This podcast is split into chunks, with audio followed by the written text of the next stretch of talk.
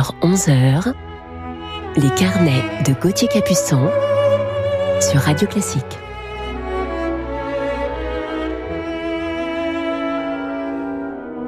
Bonjour à toutes et à tous et bon réveil en musique ce dimanche matin 20 décembre à quelques jours de Noël. Je vous espère en forme et suis heureux de vous retrouver ce matin pour vous parler en deuxième partie d'émission de mon coup de cœur du jour pour un merveilleux pianiste français que l'on entend désormais rarement, trop rarement sur nos scènes de concerts traditionnels, mais qui sait. Et pour aider nos fidèles auditeurs dans cette devinette, vous le croiserez peut-être sur son vélo de course sur les routes de de Haute-Savoie. En attendant de parler de lui tout à l'heure, commençons dès à présent avec l'arrivée de la reine de Saba de George Frédéric Handel.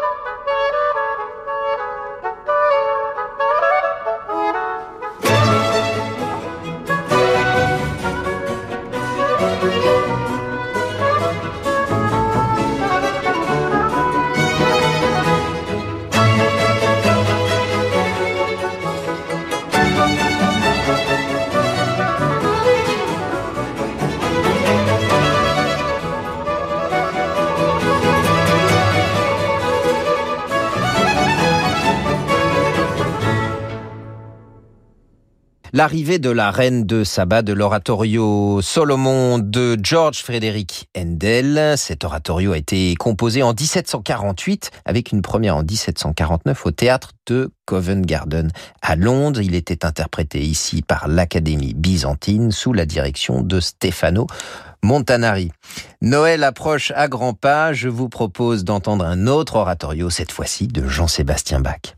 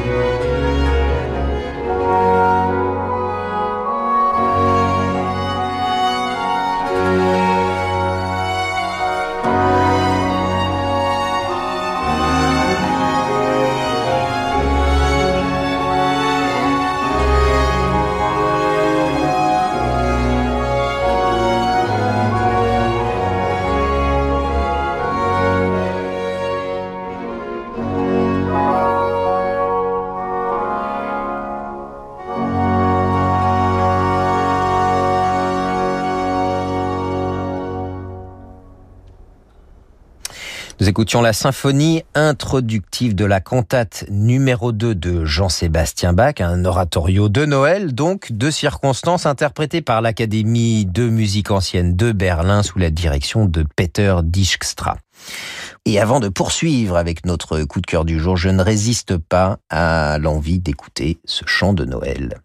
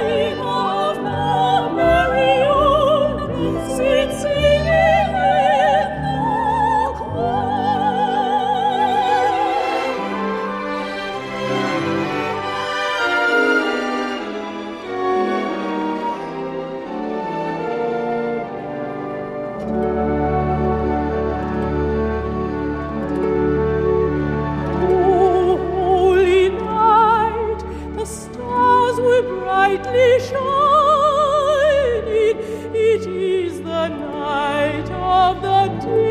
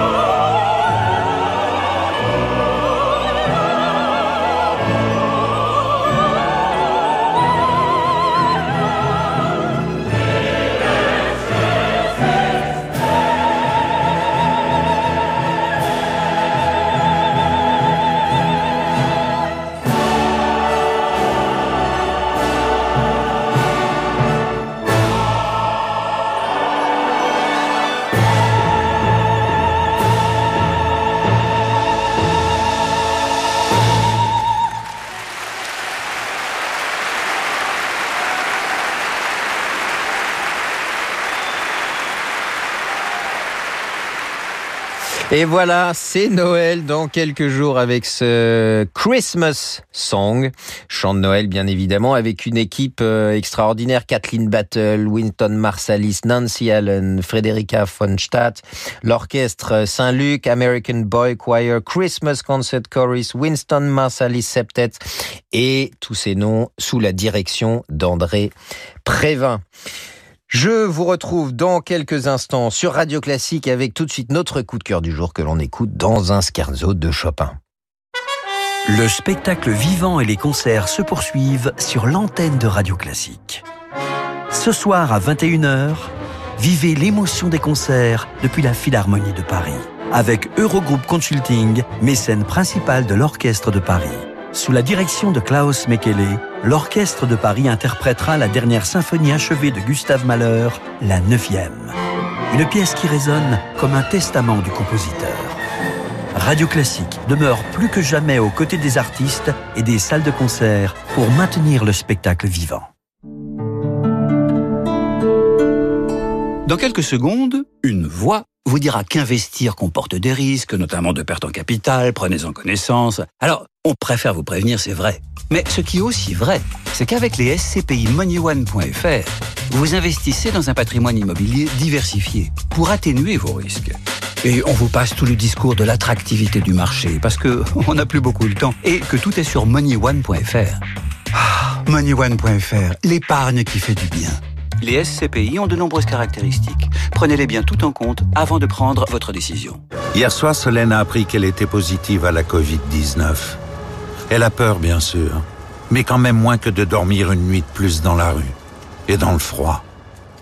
Pendant l'épidémie, un autre drame se joue. Aidez les sans-abri. Faites un don sur arméedusalut.fr, car certains combats méritent une armée. Retrouvons Vitalie Tétinger, présidente du Champagne Tétinger. Si la robe de notre champagne est d'or, le temps l'est aussi. Il lui permet de révéler sa complexité, ses facettes, et donne à ses bulles une finesse incomparable. Le champagne, c'est le temps qui rêve. L'instant Tétinger. Pour votre santé, attention à l'abus d'alcool. Faire du vélo, se faire comprendre au téléphone, se repérer dans l'espace, pour certains, ces petits gestes du quotidien demandent de l'effort. En France, 60 000 personnes sont porteuses de trisomie 21. Aujourd'hui, il existe des moyens d'améliorer l'existence des personnes trisomiques et de tous ceux qui souffrent de maladies génétiques de l'intelligence. La Fondation Jérôme Lejeune finance la recherche médicale pour mettre en échec le handicap intellectuel. Les premiers résultats sont là. Faites un don à la Fondation Jérôme Lejeune. Fondation Jérôme Lejeune, chercher, soigner, défendre. Non, vous n'êtes pas seul. Oui, nous pouvons vaincre le virus de l'indifférence. C'est un temps pour changer. Ces mots qui rendent l'espoir, c'est le pape François lui-même qui nous les dit dans un livre exceptionnel où il nous parle à cœur ouvert. Le pape s'adresse à chacun de nous pour dire que les temps difficiles, que nous traversons chacun de notre côté, sont aussi une chance unique de nous réinventer ensemble. Un temps pour changer. De l'espoir. Le pape François a fait un livre, un événement Flammarion. Alain Flelou, vous venez de créer un service inédit et en plein confinement. Racontez-nous. J'ai créé un service de voiturier à domicile pour toutes ces personnes qui souhaiteraient se faire dépanner ou faire un essai d'aides auditives sur prescription médicale. Nous vous envoyons une voiture pour faire un aller-retour entre le domicile et le centre gratuitement et sans obligation d'achat. Merci Alain Flelou. Service valable jusqu'au 31 décembre 2020 pour un seul aller-retour dans un rayon de 10 km. Conditions en magasin et sur alainflelou-acousticien.fr. Dispositif médical CE. Lire attentivement la notice. Demandez conseil à votre audioprothésiste. Restez avec nous sur Radio Classique pour la suite de nos carnets. Bonjour, c'est Annie Dupéré. Je pense aux enfants isolés qui n'ont pas la chance de naître dans des familles aimantes et protectrices. Partout, le Covid-19 les met encore plus en danger. SOS Village d'enfants est avec eux pour qu'ils puissent se battre contre l'épidémie sans renoncer à se nourrir, apprendre à lire et à écrire. Aucun enfant ne doit avoir à choisir entre fuir le virus et vivre sa vie d'enfant. Soutenez-les avec SOS Village d'enfants sur sosve.org. Merci. Les carnets de Gauthier Capuçon sur Radio Classique.